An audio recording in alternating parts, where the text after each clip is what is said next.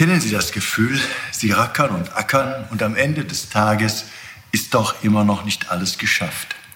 In einer Welt, die sich immer schneller und schneller dreht, werden wir immer mehr gefordert. Viele von uns kommen einfach nicht mehr mit, fühlen sich abgehängt, leer und verbraucht, leiden unter Symptomen, die man unter dem Begriff Burnout zusammenfasst. Mir macht diese Entwicklung große Sorgen. Ob Schüler oder Senioren, alle klagen über viel zu wenig Zeit und fühlen sich zunehmend gestresst. Früher war alles besser? Nein, das denke ich nicht. Auch schon zu biblischen Zeiten ackerten die Menschen von früh bis spät für ihren Lebensunterhalt, aber es galt auch das Gesetz. Jetzt aber ist Sabbat und am Sabbat ruhte der Mensch. Diese Sonntagsruhe, die geht uns heute, wo uns kaum noch etwas heilig ist, mehr und mehr verloren.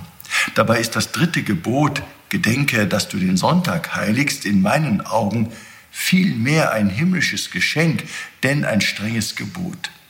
Wenn ich etwas raten darf, dann lassen Sie am siebten Tag der Woche doch einfach mal die Arbeit ruhen. Gönnen Sie sich auch im Alltag wenigstens hin und wieder mal eine kleine Pause, eine Auszeit, wo Sie den lieben Gott einfach mal einen guten Mann sein lassen.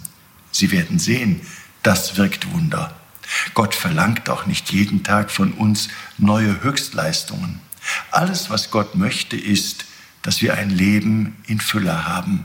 Wir sollten uns dieses göttliche Geschenk des Lebens viel öfter gönnen. Ihr Rainer Wölki, Erzbischof von Köln.